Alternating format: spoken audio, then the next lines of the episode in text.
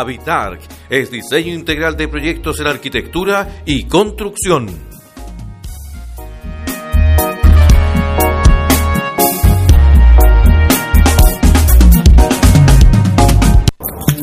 Control de plagas o X.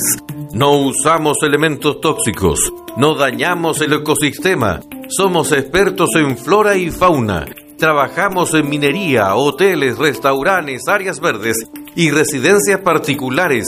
Contamos con ISO 14001 y 9001, resolución sanitaria al día. Decreto 157, Ley de Sanitización 18001. Contáctese con nosotros al teléfono más 569 81 29 0806. Control de plagas o X es sinónimo de seguridad y prevención.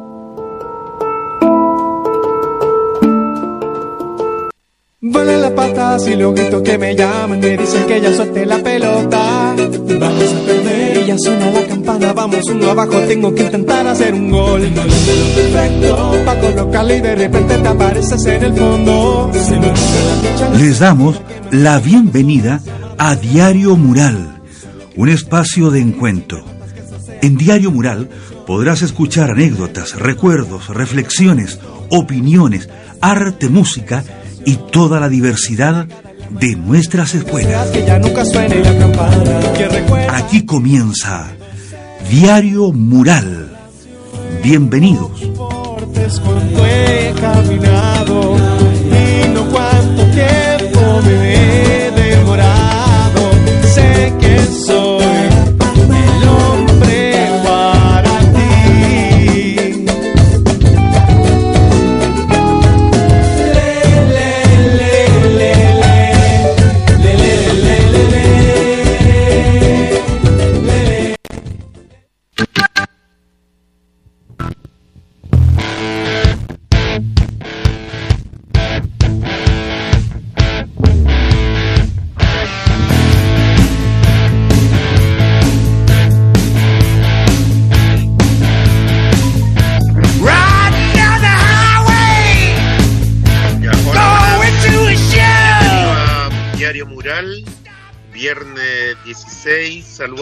Profesores, profesoras que en su día tan especial, aunque fue dictado por la dictadura, pero eh, se recuerda con mucha hidalguía, mucha lucha, mucha resistencia, porque recuerden que los lápices no se mueven solos y siempre hay, hay una movilización del pueblo.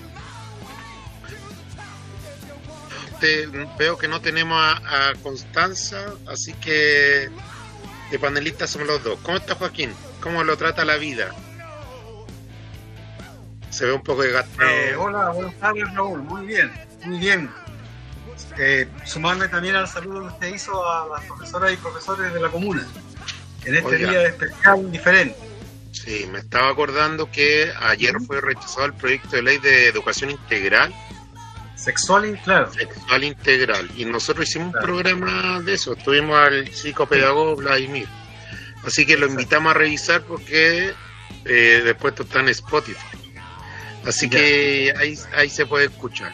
Bueno, para esta primera parte tenemos de invitado a Víctor Tapia, que nos gustaría que, se presente. Víctor, ¿estáis por ahí? Sí, aquí. Hola, muy buenas tardes. Muchas gracias por la invitación a su programa, eh, sobre todo en este día tan especial para todos los profesores y profesoras de Antofagasta y Chile, a quien aprovecho de mandarle un tremendo saludo eh, a todos aquellos que ejercen una de las eh, profesiones más hermosas de nuestro país. Mire, eh, qué lindas palabras. A mí, ¿qué le, llegó algún regalo, Joaquín? Porque eso es lo que nos importa en realidad, lo, único que nos importa. Este me, me llegó un cajón de manzanas, pero no venían en muy buen estado. La puedo hacer chicha, la puedo hacer chicha. Ah. Es su día, así que libertad. Oiga, bueno, Víctor, lo invitamos porque vamos a hablar, usted egresado de, de abogado, no sé si es así, pero vamos a hablar sobre educación en el contexto de la nueva constitución, cómo se debe garantizar el derecho a la educación. ¿Nos puede contar además, usted fue dirigente, nos puede contar un poco de eso? Sí, soy egresado de Derecho, Me encuentro hoy día estudiando para mi examen de grado para poder titularme. Eh, y además fui presidente de la Federación de Estudiantes de la Universidad de Antofagasta del año 2016 al año 2018 y entre medio también fui vocero de la Confederación Nacional de Estudiantes, la CONFECH, de los años 2017 y 2018. Ah, o sea, estuviste en todo el momento de lucha álgida por el, por, el derecho a la educación gratuita y de calidad. Sí, sobre todo ahí junto al Colegio de Profesores, tanto el comunal, el regional y, el nacional. Estuvimos ahí dando pelea con la ley de educación superior y también con la ley de universidades estatales. Bueno, oye, y con para contarnos más, ¿cómo ves la lucha estudiantil en estos momentos?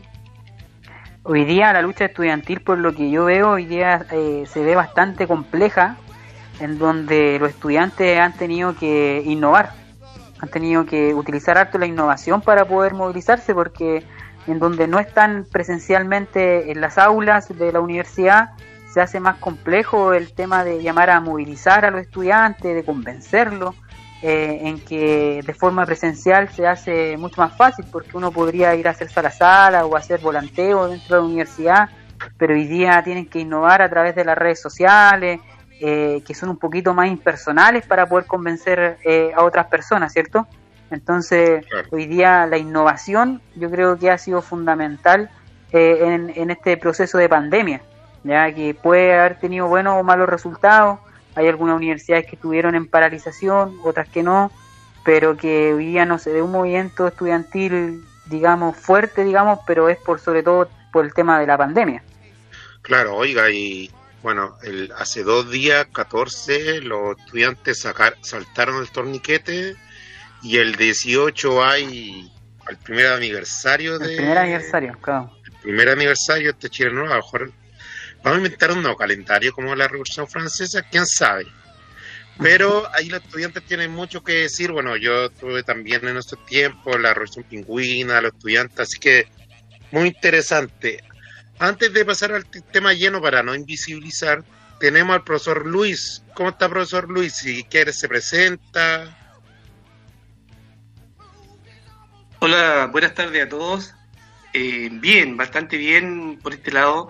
Y también con un gran saludo para todos los colegas, ¿cierto? No solamente de nuestro establecimiento, que es el Domingo Herrera Rivera, sino que para todos en general, para, para todos los profesores eh, que le hemos puesto el hombro en todo este tiempo, ¿cierto? Para sacar adelante todo el, proceso que tan difícil ha sido en el contexto de la pandemia. ¿Ya? Entonces, bien en general, un saludo eh, para todos aquellos profesores y profesoras del país entero. Ya. Entonces, eh, vamos con la canción para después volver. Esta es una canción seleccionada por nuestro operador Eddie. Un saludo que está allá en la radio. De la banda Orquesta Tumbe del Desierto y lo acompaña Chopin MC y la canción se llama Rincón del Diablo. Así que vamos con esa y a la vuelta de lleno con el tema.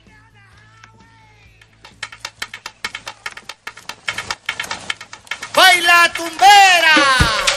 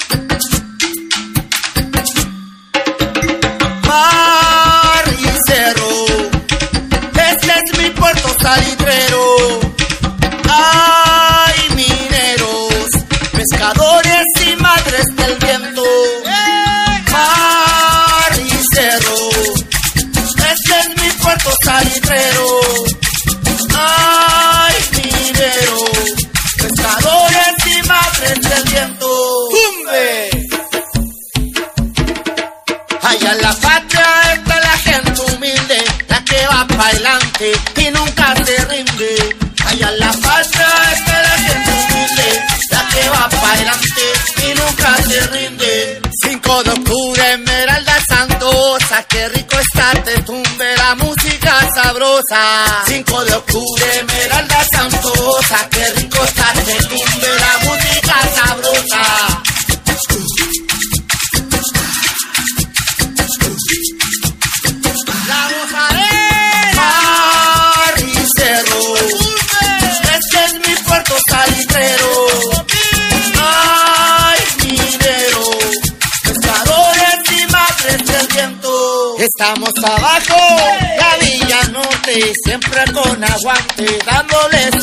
Y más abajo, la Villa Norte, siempre con aguante, dándole soporte. Y a lo ande Tremarí, prefectura, y en la costanera subió temperatura.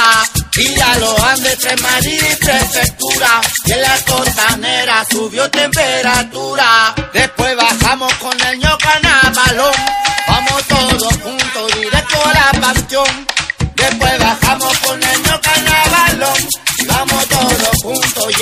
La panteón y caminamos, y caminamos, vamos conociendo el rincón del diablo y caminamos, y caminamos, vamos conociendo el rincón del diablo. Seguimos al frente y pasamos el puente, miramos para el lado, la vía para un costado. Seguimos al frente, pasamos el puente, miramos para el lado, la vía para un costado. Miramos al otro lado, la piedra del camello. Y avanzando por este pueblo bello, miramos al otro lado, la piedra del camello. Seguimos sumando a la vía, vamos entrando, alto Covadonga y la Paz Hurtado. Seguimos sumando a la vía, vamos entrando, alto Covadonga y la Paz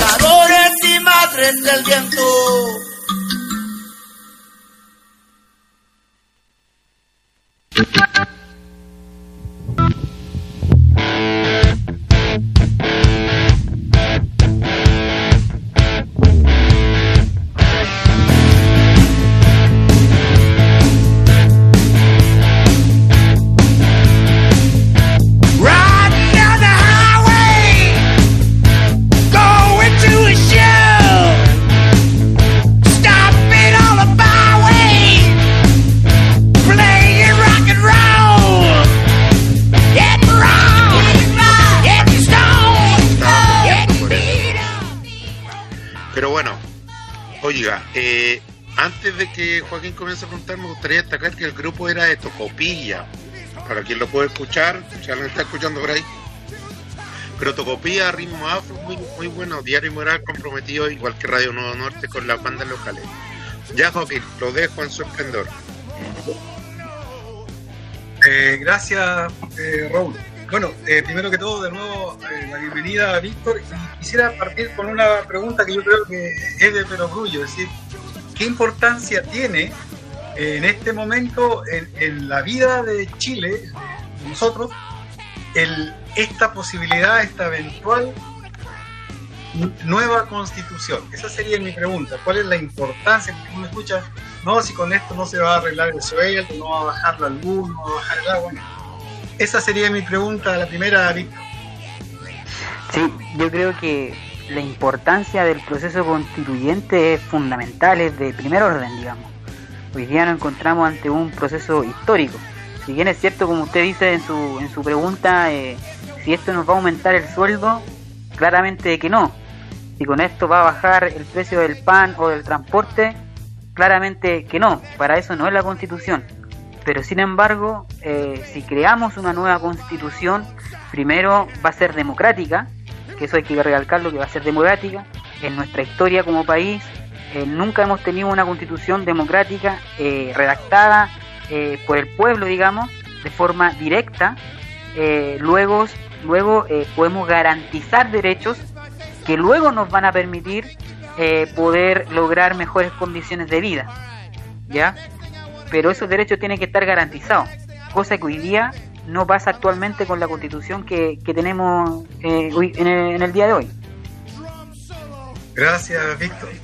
Eh, yo eh, no sé si Luis quiere preguntar, en todo caso usted nos avisa, Luis, pero yo, Víctor, ese tema de la del, del plebiscito que se estaría se estaría realizando esta otra semana.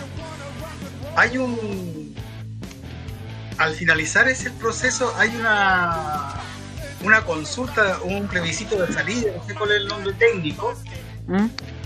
pero la pregunta es, las personas que trabajen la constitución, digámoslo así, van a presentar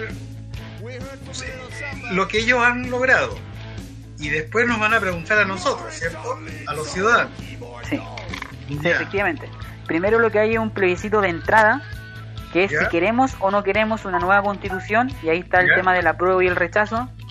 Luego eh, hay que recordar que en la segunda papeleta se dice cómo, si es que se aprueba, si es que se aprueba, cómo queremos que se redacte esa nueva constitución, si eh, sea electa 100% por la gente o por los ciudadanos, o que sea de forma mixta, 50% diputados y diputadas que ya existen y el 50% que esté co- constituida por ciudadanos. Luego eh, hay un proceso que dura nueve meses aproximadamente, eh, los cuales se pueden alargar por un año más si es que ese tiempo no alcanza y termina con un plebiscito de salida, como muy bien usted dice, un plebiscito de salida en el cual se consulta si, por ejemplo, no sé, el derecho a la sindicalización, por ejemplo, si el derecho a la sindicalización tiene que estar o no dentro de la nueva constitución. ¿Ya? Y eso va a ser un sí o un no. Con todos lo- los artículos o los estándares de, de derechos que deberían estar en la constitución. Ese sería el, el, digamos, el proceso completo. Ah, ok. Oiga, ¿puedo...? Muchas gracias, Víctor. Ah, don Luis, don Luis, dele don Luis. Quiero preguntar lo siguiente. ¿Cómo afecta la ley 21.200 a la nueva constitución? Si me refresca la memoria, ¿a qué ley 21.000, eh, a qué se refiere la 21.200? Me ayudaría mucho, porque no me sé Ya. todas las leyes, los números de las leyes. Ya, hay una. eh, lo que pasa es que yo leí un artículo eh, que me llegó al WhatsApp y Ya. habla de que la ley es, es la que tiene amarrado todo. ¿Ya? no me la sé pero- extenso, pero está donde la ley 21.200 dice, por ejemplo, que cualquier cosa que nosotros queramos cambiar, la ley 21.200 no lo permite. Ya, No, yo, yo, lo que puedo, ¿puedo agregar ahí algo? ¿sí? Lo, lo que dice esa ley habla respecto a los tratados internacionales.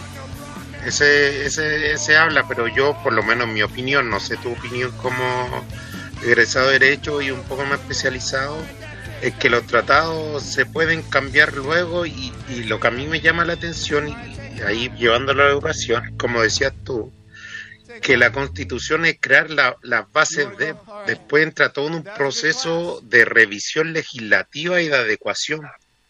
Yo, yo creo, así lo veo, no, no sé si, si, si es así. Y ahí también me gustaría agregar otra pregunta para que puedas responder las dos en línea. Con tu experiencia estudiantil, eh, sumado a tu conocimiento legislativo, ¿cómo podemos asegurar, se puede Sí, asegurar sí. una constitu- una educación de calidad mediante la constitución? Sí, respecto a la, a la primera pregunta, al, al tema del profesor Luis, bueno, ahí, ahí estuve revisando la, la ley 21.200, se refiere a la que crea el proceso constituyente que hoy día vamos a vivir, ¿ya? Bueno, y en ella, eh, respecto a los tratados internacionales, ninguna constitución puede ir en contra de los tratados internacionales respecto a derechos humanos o tratados internacionales que nuestro país haya ratificado, ¿ya? eh, contra esos tratados no se pueden no se puede ir en contra porque se, se entienden que ya son parte de nuestra norm- normativa eh, jurídica digamos eh, de nuestro país eh, eh, la cual no la podemos violar ya por tanto se entienden incluidas por ejemplo el derecho a la vida el derecho a la vida está en los tratados internacionales eh, eh, está consagrada, entonces no, no podemos ir en contra del derecho a la vida y eso va a estar incluido en nuestra constitución, digamos.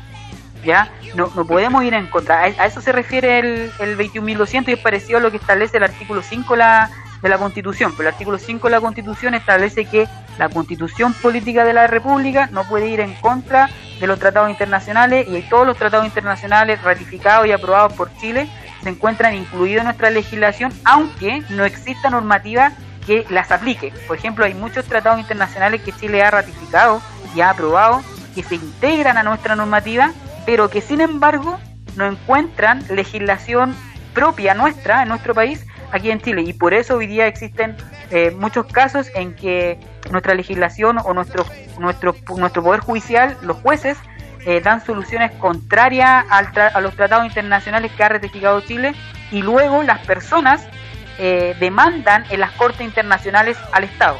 Por ejemplo, no sé si, se, si ustedes recuerdan o conocen el caso de la jueza Tala. No sé si la conocen a la jueza Tala. Sí. La jueza Tala era una jueza que eh, eh, fue discriminada por ser eh, lesbiana, digamos, ¿ya? y la destituyeron del Poder Judicial. Ella, ¿qué hizo? Fue a la Corte Internacional, demandó a nuestro Estado y nuestro Estado tuvo que indemnizar perjuicio y además restituirle de su cargo. ¿Se entiende? ¿Por qué? Porque Chile ya había aprobado un tratado internacional en contra de la discriminación. Pero en nuestro país no existía legislación que lo corroborara o lo aplicase. ¿Ya? O sea, la, nueva constitución no puede ir contra la dignidad humana. No, puede ir, claro, por ejemplo. ¿Ya? Pero hay otros tratados, por ejemplo, otros tratados, otros tratados internacionales, por ejemplo, los tratados de libre comercio, que también son tratados internacionales, pero que no tienen la categoría de derechos humanos, digamos. ¿Ya? Mm, contra esos, por ejemplo, ese tipo de tratados que son comerciales, la constitución, la constitución sí podría ir en contra, pero en realidad no, no, no, aplicaría. Oye, Víctor, pasando al... Bueno, buena, buena la pregunta del profe Luis porque en realidad es una duda que se tiene, que se inventa por estos grupos de que quieren sabotear el proceso en realidad, pero bueno aclararlo porque al final están inconscientes. Pero pasando al, tema del programa, ¿cómo, y yo vuelvo a preguntar, ¿cómo garantizar una educación, lo que tantos por años, tantos años luchamos los estudiantes, una educación de calidad, gratuita y democrática, por decirlo de algún modo, desde la Constitución? ¿Qué debe cambiar de la Constitución actual para que eso se lleve a cabo? Lo primero que debe cambiar es eh, el, el Estado que tenemos. Hoy día nosotros en Chile, gracias a nuestra Constitución actual, tenemos un Estado que es subsidiario de derechos. Es decir, donde no alcanza a llegar el privado, tiene que llegar el Estado. ¿Ya? Y tenemos que cambiar ese Estado subsidiario de derechos por un Estado garante de derechos. Un Estado que garantice derechos quiere decir que va a tener que hacerse cargo de los problemas eh, que hoy día tiene la población. Por ejemplo, hoy día si nosotros cambiamos del Estado subsidiario a un Estado garante, hoy día la matrícula de la educación eh, chilena debería ser mayoritariamente pública y estatal. Por ejemplo, si vamos a los datos, eh, hasta el año 2017-2018, solo el 15% de la matrícula, el 15% de la matrícula de los estudiantes de la educación superior, que incluye universidades, centro de formación técnica e institutos instituto profesionales, alcanza al 15% de los estudiantes a nivel nacional. El 15% estudia en instituciones estatales. ¿Ya? Y si nosotros cambiamos a una institución que garantice la educación, claro, ese porcentaje de estudiantes debería ser mucho mayor. ¿Por qué?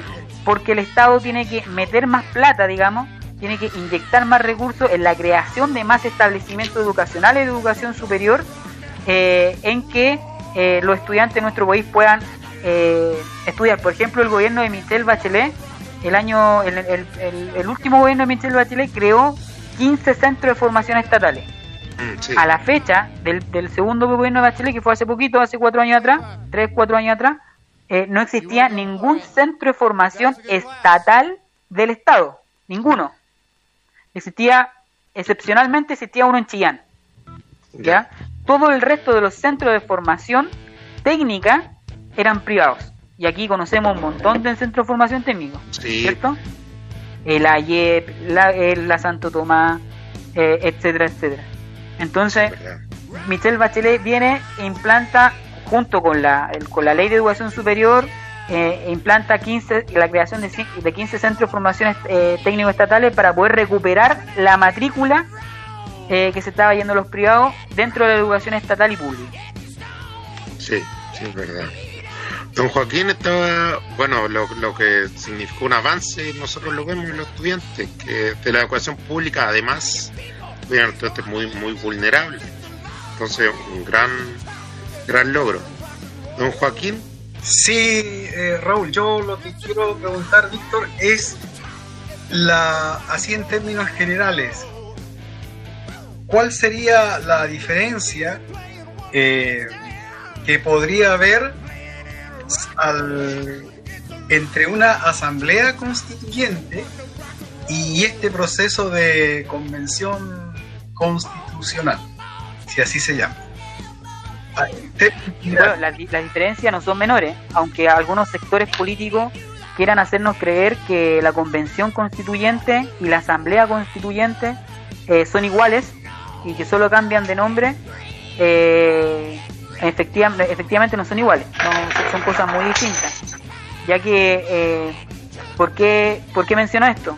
Porque si bien la convención constituyente es un avance, eh, hoy día no hay escaños reservados para los pueblos indígenas, por ejemplo. Eh, el tema de la paridad de género se tuvo que pelear por fuera del acuerdo que firmaron los partidos políticos del 13 o 14 de noviembre. Eh, hoy día se puso la traba de los dos tercios para, eh, previo a la, a la constitución de la convención constituyente, los dos tercios como traba para poder llegar a acuerdo dentro de la convención constituyente. Entonces, eso desde ya hace una, una, un cortapisa, digamos, a que sea una, una asamblea constituyente plena, soberana, la cual decida, por ejemplo, cuál tiene que ser el quórum con el cual se tienen que tomar los acuerdos. ¿ya? No sé si me explico. ¿ya?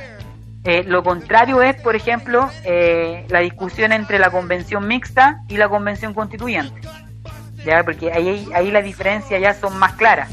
Son más claras y son más nítidas, digamos. La convención mixta eh, no es tan democrática, es como es parcialmente democrática. ¿ya? Porque tendríamos como un 50% de diputados y diputadas que ya, ya están ejerciendo y el 50% eh, que serían electos por la ciudadanía. Entonces ya eso ya cercena de alguna manera el proceso constituyente. Claro. Oye, Víctor, va quedando poco tiempo ya. Bueno, el tiempo siempre es corto. Sería bueno a lo mejor una, una nueva sesión, pero eh, me interesa saber en tu experiencia corta, a lo mejor de egresado de abogado, pero muy larga en cuanto a, dirigente estudiantil. Eh, la otra vez hablamos que a lo mejor lo, que, los que nos interesa esto, bueno, el pueblo en general en realidad, no tendría que solamente revisar la constitución de 1980, sino que anteriores o otra experiencia histórica. Entonces, ¿qué a lo mejor consejos, y por decirlo de alguna manera, tú darías a los a la gente que se interesa por la constitución, porque se interesa por las leyes, eh, ¿cómo deberíamos prepararnos para enfrentar el debate que viene? Porque una cosa es plebiscito, otra cosa es la constitución. Yo creo que es muy complejo. Eh, educarnos en el tema ya del contenido de la constitución va a ser va a ser bien complejo como dices tú porque hay que estudiar más que normas más que normas per se como digamos normas jurídicas hay que estudiar derechos que yo yo lo, hay una diferencia digamos bien enorme entre una norma y un derecho ya porque una norma te la puede leer o interpretar un abogado que alguien que estudia derecho pero el derecho es algo distinto porque tiene una base más filosófica de, de, dónde viene el derecho, ¿ya? Por ejemplo, el derecho a la educación, yo creo que, quien más nos podría enseñar a nosotros eh, o a toda la ciudadanía qué es el derecho a la educación y cómo nosotros lo queremos son los profesores. Los profesores, los estudiantes, el colegio de profesores, la CORPADE, la Corporación de Padres Apoderados, que son eh, que, que gente, personas que viven día a día eh, con la educación y, saben cómo la quieren, saben cómo mejorarla, ¿ya?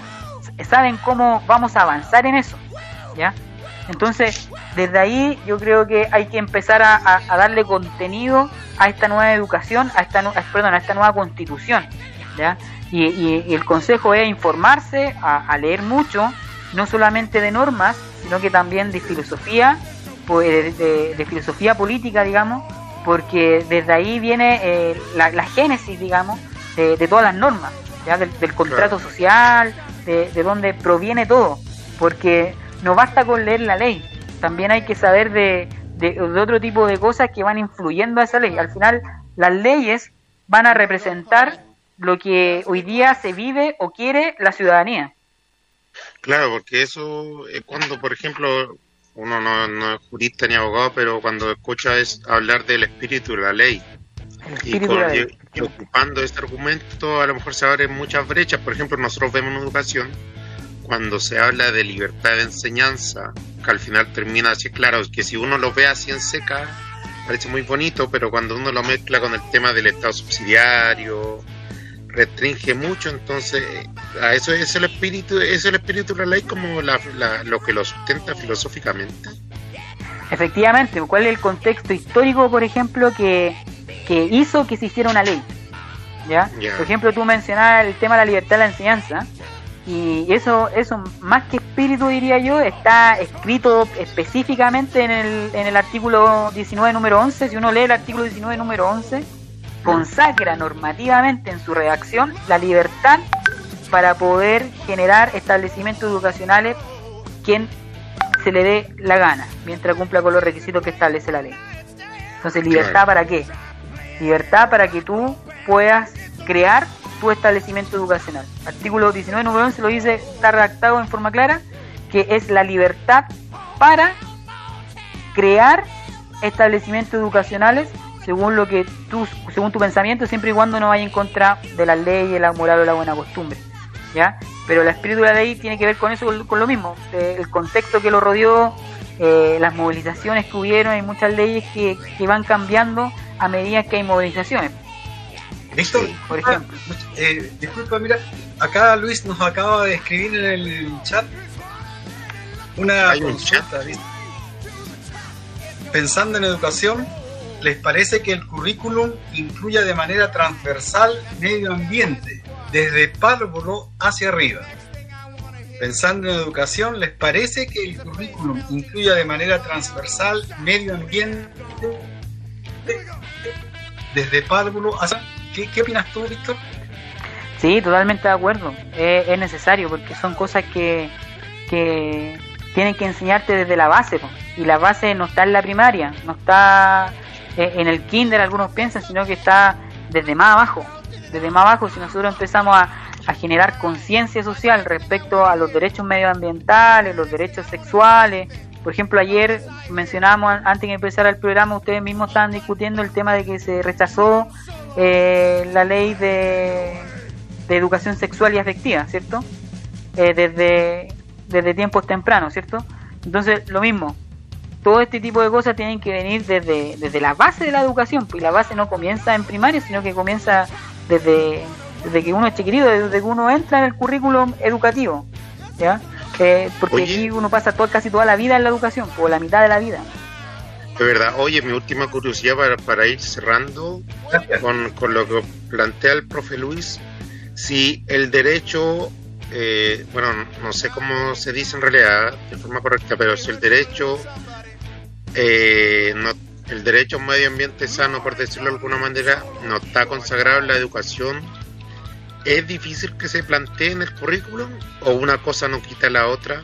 O sea, el derecho a un ambiente sano puede no estar en la constitución y puede ser velado por, por el currículum educativo o que esté en la constitución lo hace más garante, hace que el Estado se preocupe. ¿Qué? Es que en la constitución no se regula el currículum. Claro, sí. ¿Ya? Entonces la constitución te va a garantizar ciertos derechos. Y luego en otras leyes se va a regular el currículum educacional. Hoy día son otras las leyes las que regulan el currículum educacional. Lo que hace la Constitución eh, establece principios o normas eh, bases, ¿ya? Pero no se regula todo en la educación. Por ejemplo, la educación no se regula, el, currículum educacional no está regulado en la Constitución. Lo que está regulado en la educación es el derecho a la educación. Y, tiene dos patitas el derecho a la educación en la, en la Constitución. Tiene dos tipos de libertades. Una es la libertad de enseñanza, de, de tú poder crear tu establecimiento educacional y la otra es la libertad de elegir tu educación, que mm. tampoco es tan libertad, porque al final sabemos que esa libertad de poder elegir entre un colegio y otro está supeditado a tu condición socioeconómica. Entonces al final es una libertad a media, ¿ya? Pero desde ese punto de vista, actualmente la Constitución de 1980 está regulado. Si nosotros eliminamos eso, ponemos la educación como un derecho en donde el Estado tiene que ser garan- garante de ese derecho, eh, ese- se eliminaría, digamos, esa, esa más que, eh, digamos, ese, ese Estado subsidiario que decimos, donde que el Estado solamente va donde no alcanza el privado, eh, se eliminaría y el Estado sería un, un propiciador. Y luego lo, lo que va a ser el contenido de la educación que entrega el Estado es parte de otras leyes. No, no es algo que se pueda incluir la Constitución. ¿Se puede incluir en la Constitución? Sí, se puede incluir. Sin embargo, eh, a nivel internacional y en todas las constituciones del mundo, eso no se regula dentro de una constitución. ¿Ya? Claro. Porque, porque hay, hay que ser claro, no hay ninguna norma, Sí. no hay ninguna ley, digamos, internacional que diga qué es lo que tiene que contener una constitución. Ya. ¿ya? Mm. Pero sin embargo existen ciertos parámetros que te dicen, oye, ¿cómo tiene que ser una constitución para que un país pueda ser eh, gobernable, digamos? Claro, oiga, muy, muy, muy interesante, da, da para largo, a lo mejor otra sesión más después de el plebiscito, porque hay mucho trapo que cortar. Víctor, bueno, si quieres te quedas, pero por esta sección te despedimos y damos las gracias por tu sapiencia y experiencia, porque yo creo que la experiencia de dirigencial va a jugar a favor de, de un mejor desempeño laboral y de abogado. Sí, Entonces- muchas gracias por la invitación. Ya, gracias. Oye, te pasaste. Chao, Víctor, gracias. Chao. Saludos a, saludos a todos y al próximo panelista también. Al al profesor Claro. Luis. Un saludo, gusto conocerlo. Profesor Luis. Oiga, también, Víctor. Entonces, ah, saludando a Connie que se integró, vamos a pasar al tema eh, cultura, perdón, a la canción Ritmo que pesa de cultura profética. Porfa, no saquen nada con esta canción porque... Pero bueno, es que escúchenla nomás. Y volvemos con Don Luis.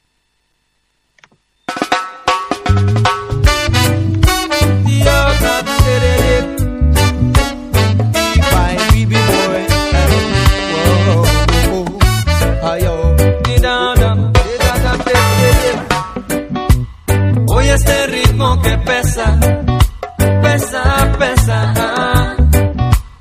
Oye este ritmo que pesa, pesa, pesa. ah. Oye este ritmo que pesa, pesa, pesa. ah.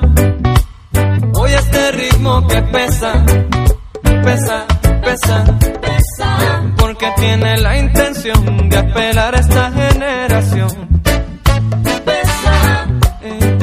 Que pesa, pesa en tus pies y en tu cabeza. Pesa. Y trae detalles de mundo, colores y ecos de varios rumbos. De norte a sur, de este a oeste, mi ritmo prevalece. Eh, Te habla de frente, te acoge el alma y relaja el ambiente. Préstate a sentir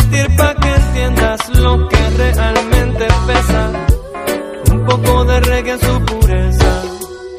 Y, ven a probar que esta es legal. Préstate a escuchar.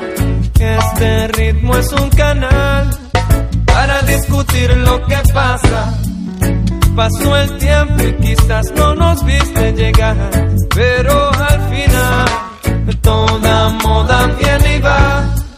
Y solo el sentir de mi gente queda en esta voz musical que representa el padecer de quien no se limita a mirar la tragicomedia. No, y oye este ritmo que pesa, pesa, pesa. ah. Oye este ritmo que pesa, pesa, pesa. ah. Oye este ritmo que pesa, pesa, pesa.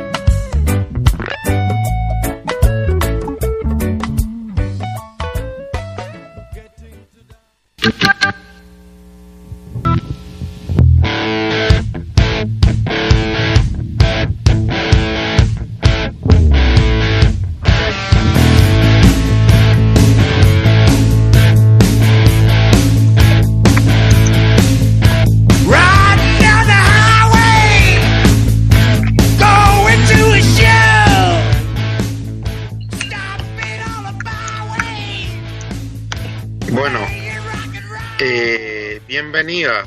Connie, le dejo la palabra. ¿Cómo está? ¿Qué, qué le pasó? ¿Cómo va? Bien, gracias, de verdad. Eh, mil disculpas por llegar a esta hora. Estuve arreglando unos temas personales, pero, pero bueno, fuera de todo eso estoy muy bien y alcancé a escuchar un poco lo que se hablaba acerca como de la nueva constitución y pues me pareció como un tema súper importante y me pareció que estaban hablando como del medio ambiente, ¿verdad? ¿O no? Sí, sí, y con eso damos paso al profe Luis. ¿Cuál que- De lo que escuchó, ¿qué opinión tiene al respecto? ¿Y alguna pregunta para el profe ahí? Eh, bueno, no escuché mucho, pero supongo que estaban hablando como de cómo se iba a tratar el tema del medio ambiente en la nueva constitución. Eh, bueno, eh, mi punto de vista es como un poco más político por el hecho de que hay algunas zonas que, están privatizadas, que bueno, no deberían estar privatizadas, pero lamentablemente lo están. Por ejemplo, hace unos años me parece, no, perdón si me equivoco, pero fue como el 2010 que se iba a hacer eh, que al final por el poder popular, por el poder de la gente, no, no se hizo y fue como un milagro que no se hiciera porque iba a destruir tanta hectárea, iba literalmente a extinguir a una especie chilena. Entonces, me parece que eso es un tema súper importante que tenemos que tratar eh, dentro de esta nueva constitución. Claro. Y ahí el tema, ahora al, al profesor Luis, que estaban hablando algo sobre el cobre. Me gustaría saber cuál es su, su principal aporte, eh, qué es lo que, en qué usted trabaja, eh, y el tema también de la mascarilla, que estaba ahí, estaba escuchando recién. Ya, perfecto, no hay ningún problema. Vamos a, a tratar de, de- explicar un poquito lo que, lo que vamos eh, a dar a conocer a- en general a, todas las personas que nos están escuchando. Y nosotros somos, somos un, país productor de- de cobre eh, a nivel mundial, ¿cierto? Eh, en el norte estamos llenos de, de empresas mineras que, que producen cobre. Pero eh, creo que en este tiempo de pandemia eh, no se le está se, se le está dando una la importancia no se le está dando la importancia mm, real al, al tema del cobre Eh, fíjense que yo les voy a contar algo el, tema el tema tan importante el tema de nanopartículas de cobre eh, debería tomarse en este tiempo tan tan en forma tan seria y nosotros eh, cuando hablamos de nanopartículas de cobre estamos hablando de partículas que no vemos eso eso que hay que entenderlo son partículas tan chiquititas y estamos hablando de una escala de 10 elevado a menos 9 metros ¿Ya? Entonces nuestra vista, nuestra visión no nos permite observar ese tipo de partículas. Por lo tanto, eh, a ese, a ese, a ese nivel, a ese, a esa ya, eh, también mencionar que las partículas a nivel atómico son más chiquititas, son, son al nivel de la escala nanométrica, son, son partículas tan chiquititas que yo no, no las veo. Pero Luis, ¿está ahí bien? ¿Qué es lo que qué aporte hace? ¿Sí? Ah, ya, no, que parece que se queda algo, algo pegado. Ah, ya, no, sí. Ok, estoy bien. Ah, ya. Está bien, está bien. Ya, entonces, eh, el, estas partículas, ¿escucha bien? ¿Sí? Ya. Sí, sí, sí. En Antofagasta hay, hay empresas, ¿cierto?, que están trabajando en, en este tipo de partículas, pero ¿A qué apunto yo? Yo apunto a, tener el cobre como un escudo de protección. Si en este momento nosotros en Antofagasta, en el mundo entero, no tenemos vacuna, ¿cierto? No tenemos una vacuna eh, a la vuelta de la esquina. O sea, se va a demorar mucho en llegar una vacuna. Nosotros tenemos que pensar, ¿cierto? Eh, ¿cómo, ¿Cómo solucionamos nosotros eh, momentáneamente el problema? Sí, yo, yo lo llamo como... Encontrar los escudos de protección. Un escudo de protección que yo he pensado es son eh, aquellas pinturas que se están fabricando hoy, hoy en, el, en, en, la industria eh, con nanopartículas de cobre, ¿ya? Y, y, estas nanopartículas, ¿cierto? Permiten, con, con todas las propiedades eh, certificadas científicamente, que el cobre es destruye, destruye al, al, al, virus, ¿ya? Lo destruye, no, no se acerca al virus. Está demostrado, estamos, está demostrado científicamente. Aparte de esto, chicos, aparte de esto, el, el tema del cobre ya se está implementando, pero no se ha implementado en forma global, se ha implementado en hospitales y ha significado una baja importantísima en, en, todas estas partes donde, eh, la parte de oncología, donde hay pacientes complicados, ¿ya? Ha bajado, disminuido la, la, la carga de, de, de virus o de, o, de, microorganismos que puedan, que puedan existir.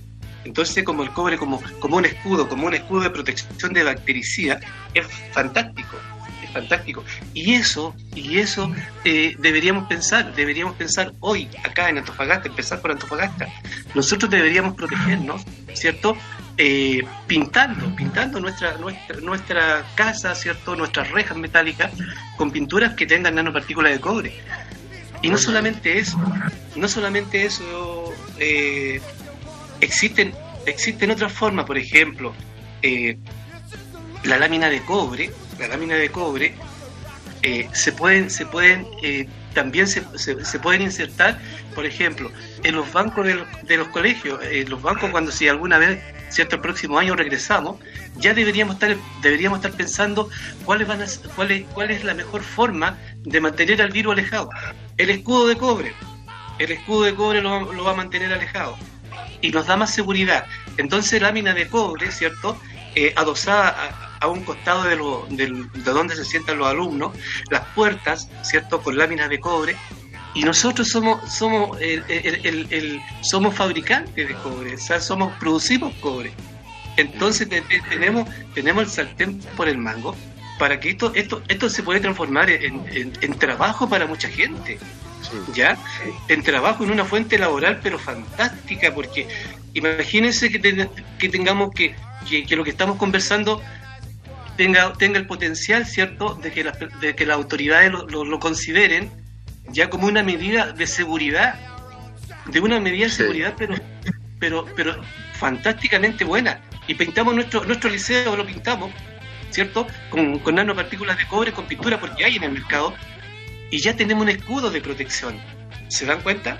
Entonces ya estamos, estamos de una forma llegando a la comunidad y no solamente a Antofagasta, a Chile, al mundo entero. Bueno, buena idea, me parece bien. Eso es por una parte, y, y, y adosar las, las, láminas, las láminas a los costados, etcétera.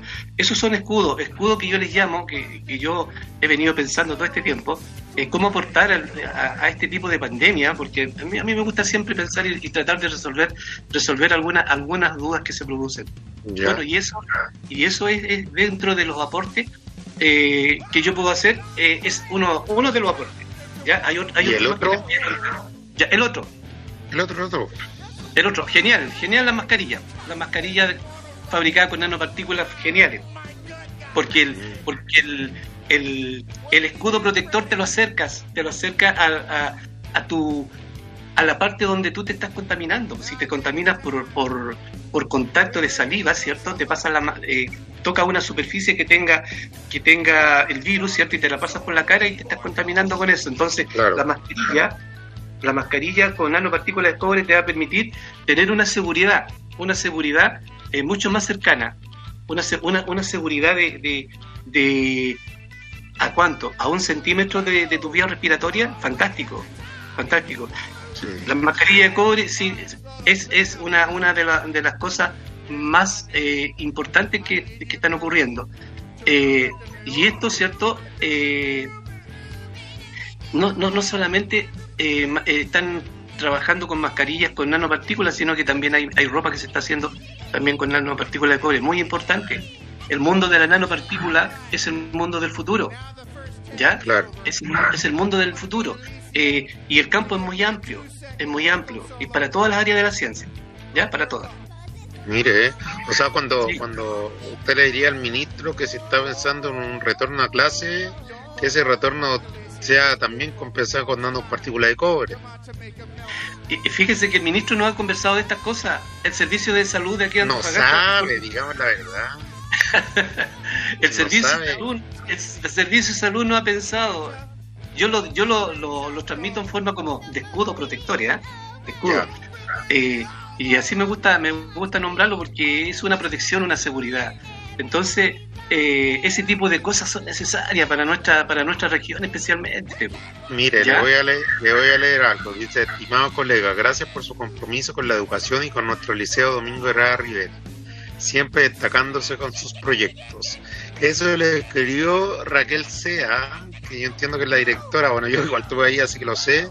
Así que si nos está escuchando, ojalá financie los cubos protectores, si nos está escuchando, para que sea una innovación Es una- por decirlo.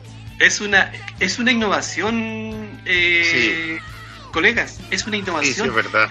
Eh, esto no está en, esto no está escrito en ninguna parte esto es eh, es primera vez que yo lo, lo, lo entrego a la, a la- a la luz pública primera vez ya bueno y lo comparto y lo comparto porque quiero que quiero que eh, estar seguro cierto para el próximo año si Dios quiere quiero estar seguro y quiero quiero tener los escudos protectores funcionando funcionando para qué para que mm, eh, podamos ir en forma más más tranquila a hacer nuestras clases presenciales que, que tanto tanto de menos echamos Sí, ¿Se dan cuenta? es. Eso- sí, eso es, es, eh, eso es por, eh, por parte del, del cobre. Imagínense, imagínense poner, poner al, al- al, al mundo entero trabajando, pintando con, con nanopartículas de cobre. Imagínense, nuestro país vecino Argentina está, está pero complicadísimo con esto. ¿Mm? Y, Eh, Luis. Dí- dígame, profesor. eh, aprovechando toda su, su, su energía, su conocimiento, claro. Y creatividad que es muy importante. En, en breves palabras, un poquito introducirnos el tema del cloro, que usted me lo comentaba el otro día. Ah, el cloro es el otro escudo protector. El cloro es el otro escudo protector. Hay que entender, eh, a ver, hay que entender muy, muy, muy importante ent- entender una cosa. Eh, que nunca eh, yo tengo que usar el cloro de manera eh, desmedida, ¿ya? Y nosotros, nosotros, el común, ¿cierto? El, el común de, de- de- de nuestra población no, no sabe usar el cloro, ¿ya? No sabe usar el cloro. La, la Organización Mundial de la Salud recomienda usar una concentración diluida. Y yo les voy a, les voy a decir algo que, que tampoco se sabe, ya que tampoco se sabe. Nosotros somos eh, favorecidos, favorecidos acá a nivel, a nivel nacional, a nivel, como país en Chile, som- somos favorecidos porque tenemos, tenemos un desarrollo de infra- infraestructura sanitaria a nivel nacional alrededor del 90%. ¿Ya? Estamos hablando, es muy poca, son muy pocas las zonas que, no sé si un poquito más del 90%, donde no, no tenemos la infraestructura sanitaria adecuada, donde la gente consuma agua potable. ¿Ya? Muy breve con eso, es en el sentido de que tú en tu casa, tú abres la llave y te tomas tu, un vaso con agua y ese está, está libre de, de, virus, está libre de bacterias, está libre de microorganismos. Tú te lo puedes consumir, pero con seguridad. Y eso hace que, hace que nuestro país tenga eso, ¿ya? A, a, excepción a lo mejor de algunos países vecinos que no tienen una cobertura tan grande en infraestructura sanitaria. Por lo tanto, respecto específicamente del cloro, nosotros en el agua, y esto tampoco se sabe, en el agua nosotros, eh, obviamente que para matar todos los virus, ¿ya? Se le agrega una dosis de cloro en una, en una etapa que se llama postcloración. Y queda un cloro residual. ¿Ya? Por lo tanto, tú cuando abres la llave y te lavas las manos, te lavas las manos y eso nadie lo sabe, ya te estás lavando con cloro, pero con una forma de cloro de, como de hipoclorito. El hipoclorito es una forma distinta al cloro, porque el cloro no existe en, forma eh, libre como, como elemento químico solito, sino que siempre existe asociado. Pero acá cuando entra en contacto con, con, el agua se transforma en un ion que se llama hipoclorito, el responsable de, de blanquear y el responsable, ¿cierto?, de desinfectar.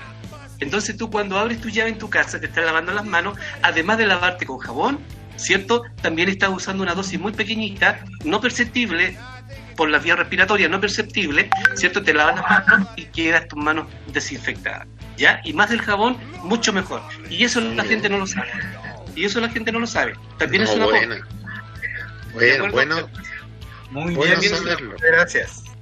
Oiga, ya no, bueno, nos, tenemos que ir despidiendo. Eh, don Luis, muchas gracias, mucha información. Yo creo que bueno, todos decimos esto, pero un buen espacio educativo yo creo y ojalá que, no ojalá, intentemos hacer lo posible para que sea, se lleve a cabo porque al final, mire, beneficia a la salud, beneficia a la educación y beneficia a la economía.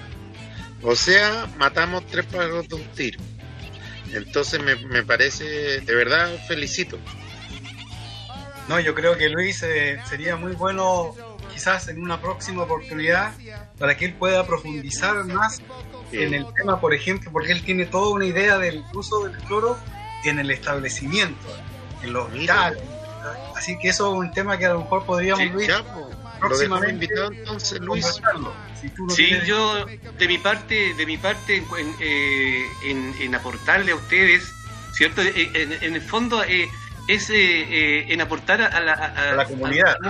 a, la comunidad y al mundo entero sí, la, la verdad que, que, hay que ayudar a la gente en el tiempo y, y con un granito de arena que, que haya que exista cierto una, un apoyo este eh, es positivo, así que igual de, mi parte yo le agradezco esta que me hayan invitado porque a, mí me gusta mucho este tema ya y, y otros temas más ya me gusta este tema y, otro, y otros temas. Entonces, eh, fantástico, yo estoy siempre disponible para, para dar a conocer eh, cualquier duda que ustedes tengan y eh, lo respondemos, no hay ningún problema. Ya, profe, lo vamos a tener en cuenta acá.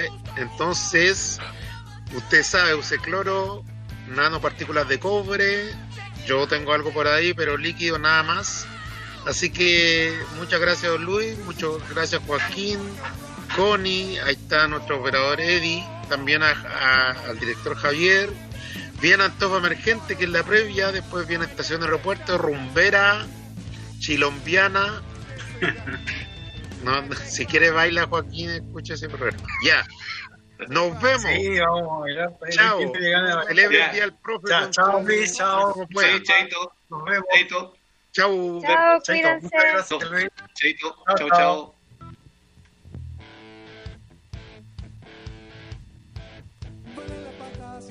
Que me llaman, me dicen que ya suelte la pelota. Vamos a perder y ya suena la campana. Vamos uno abajo, tengo que intentar hacer un gol. Perfecto, pa' colocarle y de repente te apareces en el fondo. Suena la campana y por hoy cerramos los portones imaginarios para abrirlos nuevamente el próximo viernes a las 19 horas en un nuevo encuentro con Diario Mural extraña sensación. Paciente esperas mi llegada en la mañana y deseas que ya nunca suene la campana. Que recuerda que no puedo ser tu colación. Pero lo que importa es cuánto he caminado.